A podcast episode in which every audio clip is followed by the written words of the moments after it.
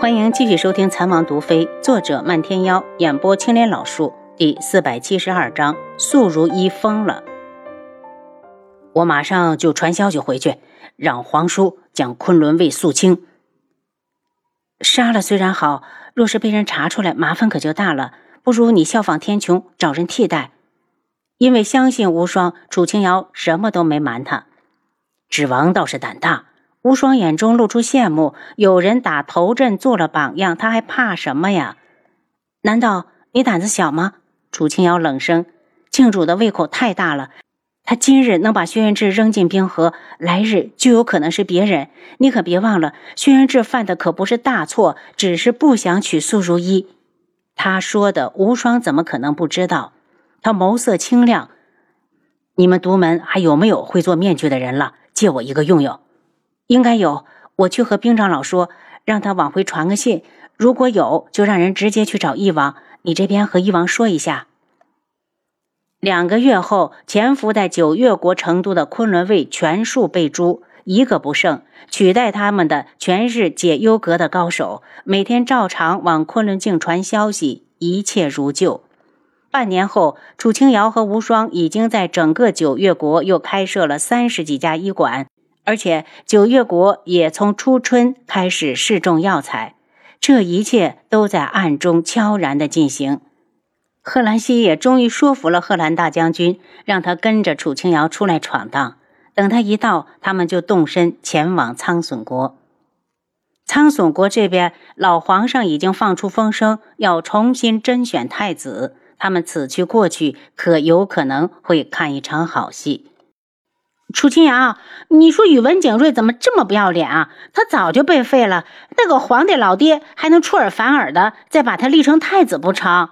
贺兰溪一脸的恼火，只怪那个位置太吸引人了。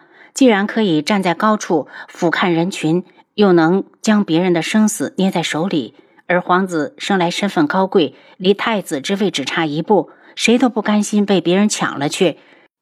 我们要在云木需要的时候帮帮他。其他的时间看戏即可。楚清瑶淡笑：“我们倒是觉得云木的希望大一些，因为他的背后有国师大人。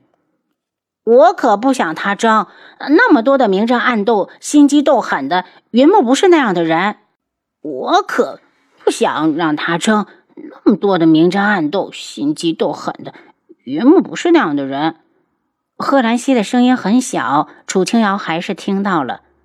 若是宇文景睿得了大权，他不会放过云木的。楚清瑶道。贺兰溪一叹：“这就是皇室的悲哀。有时候他们还没有普通人自由。人的出身根本没有法选择。你又怎样知道外面的人不羡慕云木？”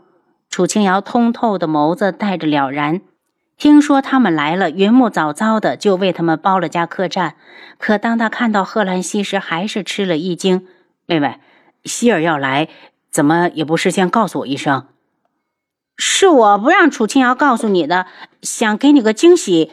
贺兰溪一脸的羞涩。云墨，你不会是不欢迎我吧？我怎么敢不欢迎？云墨满脸的笑容，如同沐浴在春风里。妹妹，不如你和希儿去我府上住，我们可是好久没有见了。云木开口邀请。楚清瑶刚要拒绝，就见贺兰溪好像想去，便道：“那我就和郡主去大哥府上打扰几天。他这边的事情交给兵长老和七绝后，他们便去了云木府上。大哥，北宫子渊可还在你手里吗？”楚清瑶问。“在我手上。”妹妹怎么想问他了？提到北宫子渊，云木就是一脸的恨意。他家住在孙姨娘和云山身上的一切，他都替他们报复回去了。孙姨娘现在怎么样？到苍隼国之后，她就大病了一场，好了之后便催促着要给云山请教习师傅。她很坚强，是个合格的母亲。北宫紫渊做出这种猪狗不如的事情来，真不配为一国的长公主。云墨，等他赎完罪之后，不如干脆把他杀了。贺兰溪开口。他活着比死了更痛苦。云木淡笑的眉宇间带着冰冷的恨意。孙姨娘在哪儿？我想去见见她。再等一会儿，等云山下了学堂，我们再过去。云木的嘴角软下来，他把云山培养成人，也算还了那人十几年的养育之恩。楚清瑶看了两人，猜到他们定有好多情话要说。大哥，我赶路有点累了，先回去休息一下。极光，送小九过去。云木早就把房间为他准备好了，倒是贺兰溪因为事先没接到消息，还没准备。云木，那我也回房去。楚清瑶一说，贺兰溪也觉得有点累。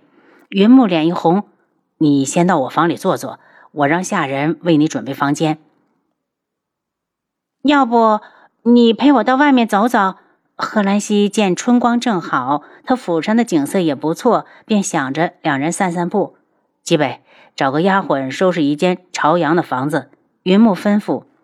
两人在府里闲庭信步，等走上拱桥，看着桥下的流水，云木道：“这条人工湖由河水改道而成，据说直通九月国。”提到九月国，贺兰溪立马想到了自己的情敌，神色一冷：“云木，东方丹妃人在哪？他是不是来找过你？”看出他生气了，云木心里一暖，原来被人在乎的感觉这么好，急忙道。听说他是来了皇城，但我没有见过。我已经吩咐过极光，东方丹妃如果出现，就立刻给我拿下。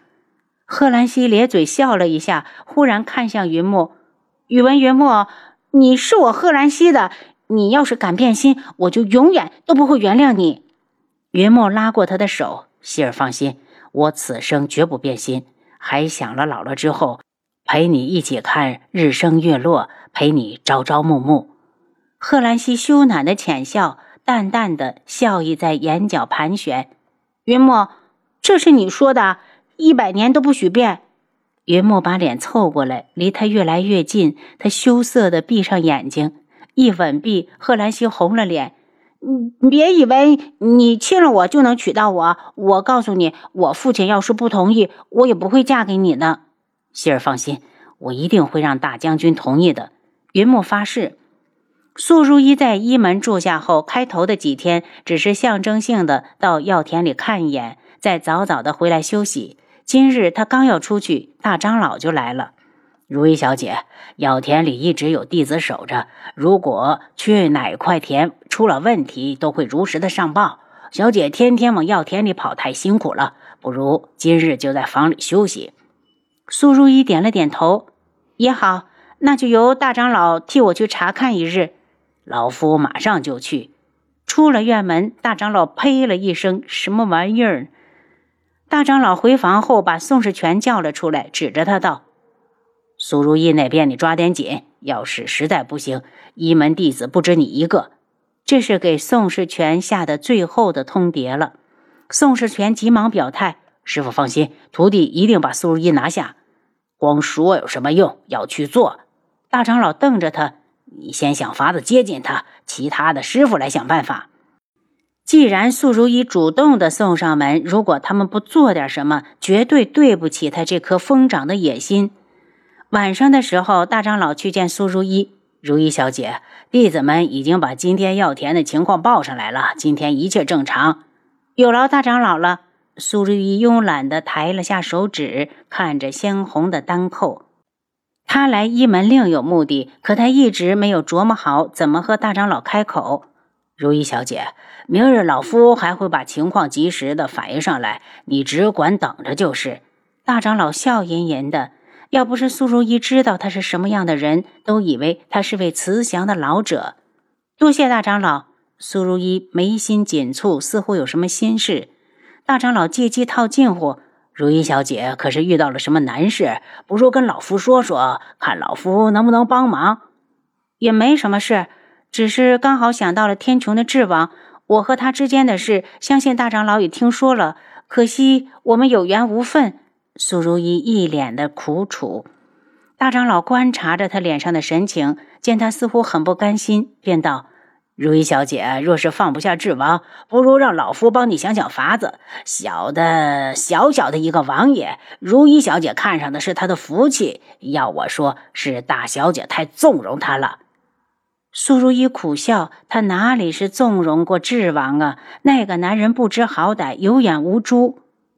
你真想帮我？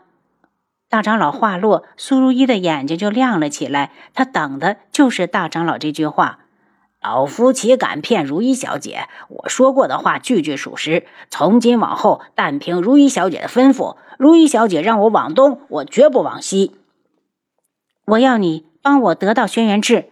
见大长老愣住，他又道：“以我的身份，看上他是他的运气。可是他竟然三番两次的嫌弃于我，这口气我咽不下去。”这个男人，我一定要得到。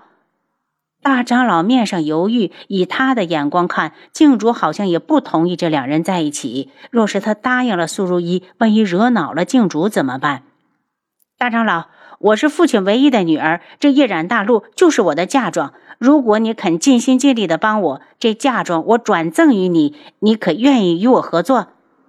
大长老震惊地看着他，他的眼神中充满着猜忌。他在猜测素如意话里的真假，到底是试探还是真心想要与他合作？